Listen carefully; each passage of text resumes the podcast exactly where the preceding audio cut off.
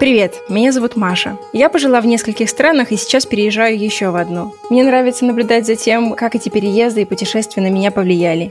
С одной стороны, я сильно изменилась, а с другой, во мне по-прежнему много белорусского. Я все так же не перехожу дорогу на красный свет, несу мусор даже до самой далекой мусорки и хорошо знаю, что такое огульная млявость да абыяковость до життя.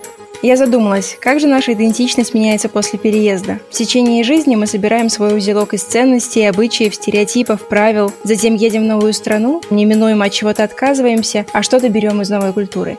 В этом подкасте я попробую поисследовать этот вопрос со своими друзьями, белорусами не только, с которыми поговорю о том, как собирался их узелок идентичности, что после переезда им было поменять легко, а от чего отказаться не смогли или вообще не захотели. Надеюсь, что узелок будет интересен тем, кто задумывается о своей идентичности и о том, как она меняется после переезда. В описании наш телеграм-канал. Я буду очень рада вашим отзывам и рассказам. Как было у вас?